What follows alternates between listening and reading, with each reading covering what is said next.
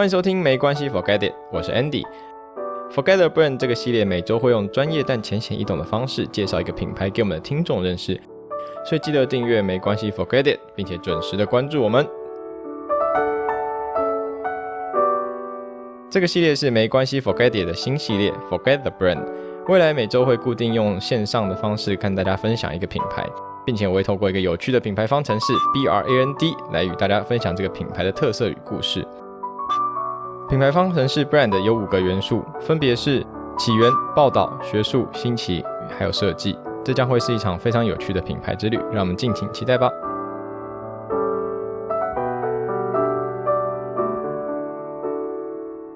欢迎来到 Forget the Brand 这第三集啊，前两集讲了美人鱼跟兔子，不知道听众有没有喜欢？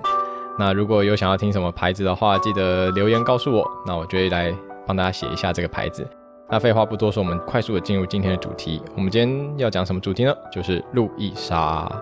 那之前讲星巴克嘛，那不知道大家对路易莎的看法是什么？我个人是比较喜欢星巴克啦。那当然不是它比较好喝，我之前有讲过，这喜欢一个品牌不代表是喜欢它的这个啊产品。那当然还有它很多的元素在里面，包含它的设计啊，包含它的行销啊之类，巴拉巴拉巴拉的很多。那今天我们就来分析一下路易莎好了。因为台湾真的是一个呃很爱喝咖啡的国家，国际咖啡组织这个 ICO 有调查过，台湾人一年平均就喝掉二十八点五亿杯的咖啡，所以你平均换算下来，每一个人呐，每年平均就会喝掉一百三十一杯咖啡，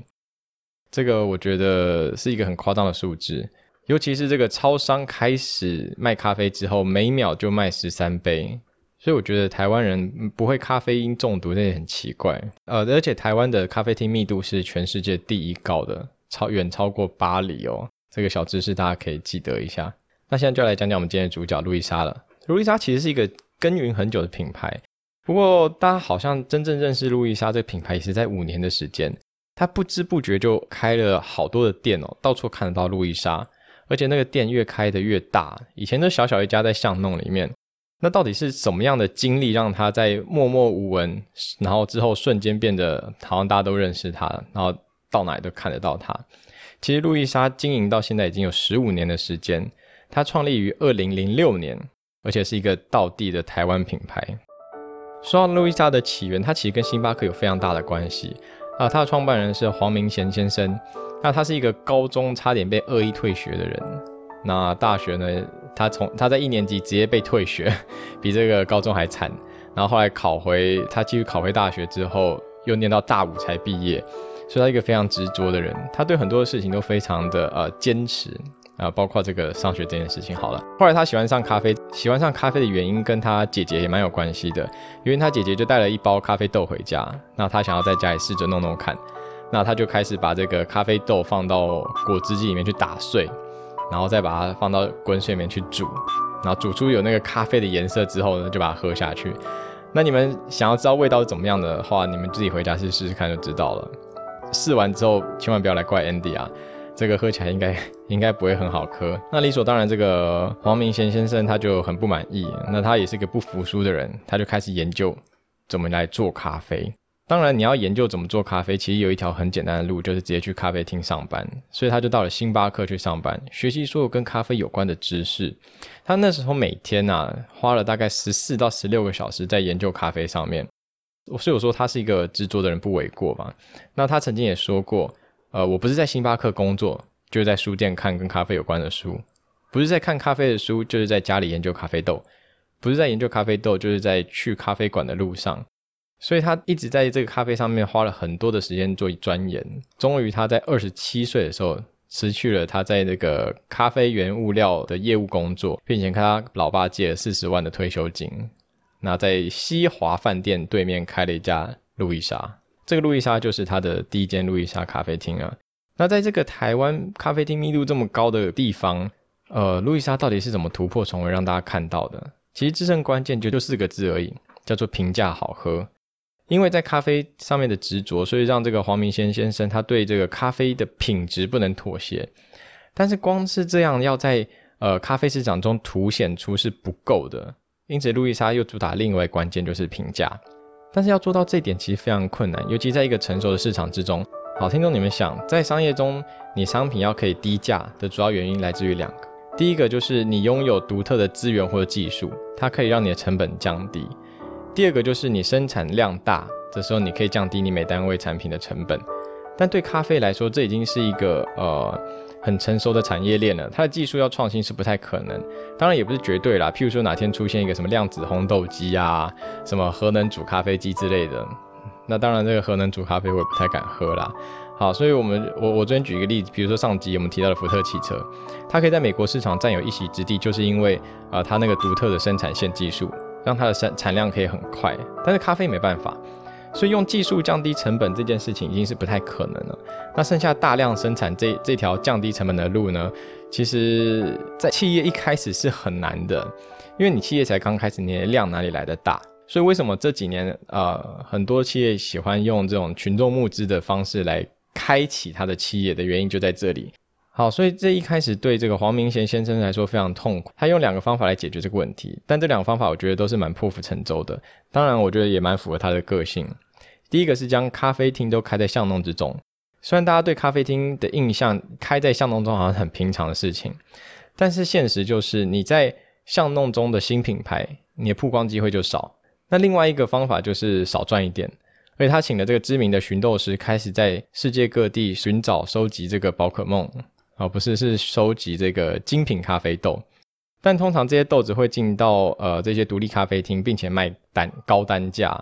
那它进到这个它的平价路易莎里面，自然而然你想就压缩它的获利空间。这样的做法对企业来说风险其实很高，因为你的利润没办法在短时间出来的话，代表你遇到任何的危机，你很难有去应对的实力。果然风险马上就在路易莎创立的一年之后来了。那个时候 Seven Eleven 宣布要创办这个 City Cafe，那它的营业额瞬间受到影响，直接下滑三分之一。同时，咖啡豆就是这是所谓的屋漏偏逢连夜雨，这个咖啡豆也在一年的时间，呃，飙涨三倍，代表说它的成本涨了三倍以上。那当然，这个黄明贤先生也不愿意就是换掉好的豆子，用那些不好的豆子来降低成本，所以他就坚持用原本那个很贵的豆子。但市场上又有这种 City 咖啡这种超商平价咖啡掐住它的价格，他只有苦苦的吃下成本，最后还跟这个原本已经借他借他钱的老爸再借一些钱来周转。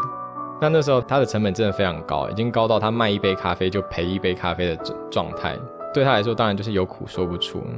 不过好在他的坚持，还有继续的投入。那当然这个成本就随着时间慢慢下降，终于由负转正。但是危机永远是不会偷懒，总是会在你疏忽的时候偷偷来背后给你一下。在二零一七年的时候，呃，因为原本的牛奶供应商光泉的供应量不足啊，所以他就想要转跟味全合作。那虽然这个黄明先生他很注重品质啊，他事实上也真的很注重品质，所以他做了非常详细的调查，就确认他的供应啊、卫生啊，还有品质都没有问题。但是他漏了一件事情，就是他漏了确认一件事，就是大家对二零一四年顶新事件还记不记得？其实，在顶新事件的时候，这个味全已经被贴上了一个很大的标签，所以他这样子换上了呃与味全合作这件事，马上被所有消费者抵制。那马上就启动了像当年灭顶行动一样，那开始抵制路易莎，这让路易莎当年的营业额直接掉了三分之一，这其实就是一个很大的公关危机。所以不知道听众有没有记得我之前讲过，品牌有个重要的环节，但你同时也是最容易忽略的一个环节，就是维护。这其中包含了这个公关危机的处理，都是维护的一环。这时候不得不说，黄明先生还真是一个很单纯的人。他在这次公关危机的面对，我觉得有点不太恰当。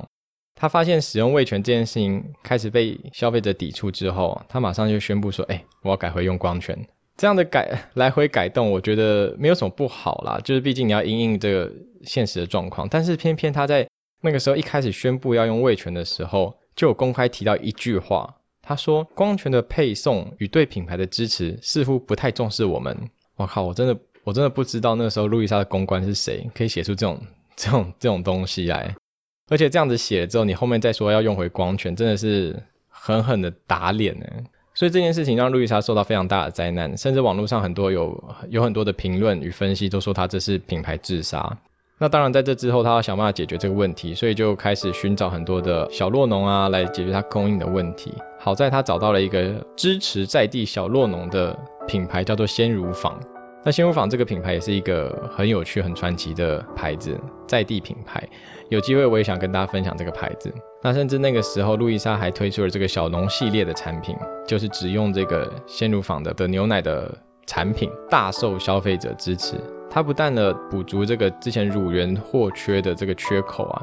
甚至满足很多注重食安的消费者，让原本下滑的业绩不但止住了，然后每个月营业额还以一倍的速度成长。所以败也食安，成也食安呐。路易莎的眼镜其实很明显，从一开始路易莎的一点零就专注于巷弄小门市，就专门开在这个巷弄里面。那因为成本比较低，然后讲究的是咖啡外带，就一间小店这样。那后来到路易莎的二点零，开始在街边开门市，并且搭配这个咖啡还有餐食在内用，好很很好的提高了这个客单价。一直到了二零一七年，路易莎进入了三点零。它转型朝全方位的生活门市前进，开始有亲子空间、有图书馆等主题。那当然，一个企业到了一定的规模，理所当然的也要开始做品牌的转型，为的就是找到自己独特的定位，然后和市场有所区隔。黄明贤先生他就希望在这个路易莎不再只是卖咖啡，而是一个可以让你坐一整天的咖啡厅。所以路易莎将变成这个全方位的生活门市。不过要做全方位生活门市，让人可以在那吃早餐，这样真的可以坐一天，其实超级不简单的。第一，让人坐一整天，你就要考虑到翻桌率还有空间的问题。其实路易莎用了一个很聪明的策略，就是它开拓了物流中心还有中央工厂，这样每一间的门市就不用库存这么多的东西。他把库存的空间拿来运用，变成客用空间，同时也可以在每间门市安排足够的插座，让人可以轻松做一天。那这样的疯狂的计划，伴随着它的展店速度最狂的时候，路易莎一年开了五十间店，在很多人眼中都觉得这是一件不可思议的事。那当然，这个疯狂的事情让大家都说：“哎，这个黄明贤一定是疯了。”但是黄明贤说，他不是疯了才会在一年开五十间店，而他敢这样做，是因为他在开第一间店之前就准备了三年，他把所有的蓝图计划都设计得非常完善，他才敢这样去执行。的确，路易莎在展店策略跟 Seven Eleven 当年的展店策略是非常像的，就是以撒豆成兵的方式快速的展店，然后占领市场，压低成本。在二零一九年的五月的时候，路易莎在台湾的店数正式与星巴克打平，但是星巴克花了二十年才到达这个数量的，星路易莎只花了一半的时间，甚至到二零二零年的时候，路易莎的店数已经超过星巴克。那当然，这是纯粹是店数啦。你单纯要比营业额的话，星巴克营业额还是路易莎两倍，甚至是 CD 咖啡的销售量也是路易莎的二十倍，所以路易莎还是有很大的空间。但是我不得不说，它是一个非常厉害的企业。最后要提到这个路易莎的品牌设计，那这个 VI 的视觉辨识系统呢，其实它的设计非常简单，因为这个浓缩咖啡是起源于意大利，大家应该都知道，所以创办团队就取了一个来自意大利的名字，叫做路易莎。这个名字其实是这个海上女战神的名字。那会取这个名字其实很简单，他就是希望这个女神能眷顾咖啡厅做出的每一杯咖啡。那同时，logo 的视觉设计也是用火焰还有咖啡豆组成的女神，代表女神化身成烘焙咖啡豆的这个火焰，也象征牺牲与奉献生命来带给每一位消费者最好的咖啡。所以最后总结来说，品牌真的没有所谓的好坏，它不是一个很主观的看法。比如说像我比较喜欢星巴克，就不喜欢路易莎。那路易莎就是个烂品牌，其实不是，每个品牌的定位都不同，针对的 TA 也不同，那就会有不同的形象、不同的策略，还有不同的设计。因此我们在看品牌的时候，可以多多观察这个品牌的特色，还有他想呈现出的精神，想带给消费者到底什么样的文化，还有意向，而不是很单纯的说，哎，我是喜欢这个或不喜欢那个。那我们今天就到这边吧。Forget the brand 每周会用专业但浅显易懂的角度来介绍一个品牌给听众。你也可以打开 Apple Podcast 或者 First Story 留言告诉我你想要听哪个品牌的介绍，或者针对今天内容有任何的问题都可以留言告诉我，我会在下节节目中回复你们。最重要是打开 Apple Podcast 留下五星的评价，还有将今天的内容分享给现在坐在你右手边的朋友。我是 Andy，我们下次见。